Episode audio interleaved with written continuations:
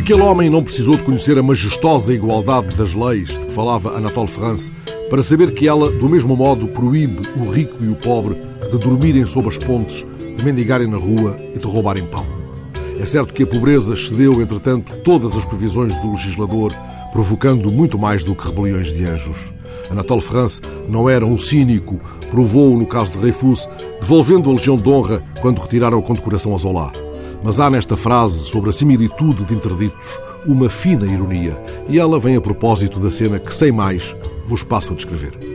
É que este homem a quem observo, na agitada gare de Campanhã, como se deslizasse discretamente entre a alvoroçada gente que chega e parte, não o vejo à porta da Igreja do Bonfim de mão estendida antes de descer a Pinto Bessa. Olha-se para ele e é verosímil que tenha pousado os cotovelos no balcão do Capa Negra para o primeiro cimbalino triste da manhã antes de vir espreitar os horários das chegadas e partidas. Observo o modo como ele desliza, cozido às paredes, escutando o rumor dos altifalantes da plataforma. Não parece esperar ninguém, não há sinal de ansiedade nos seus passos tão suaves. Olhamos para ele e tudo é possível.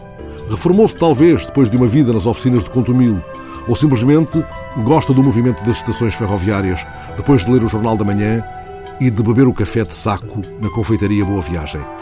Parece absorto o seu olhar escorre uma tristeza mansa. Vai deslizando junto à parede do grande átrio da estação e reparo que, enquanto assim desliza, os seus dedos escrutinam numa agilidade discreta a reentrância em que possa ter permanecido alguma moeda esquecida nos telefones de parede.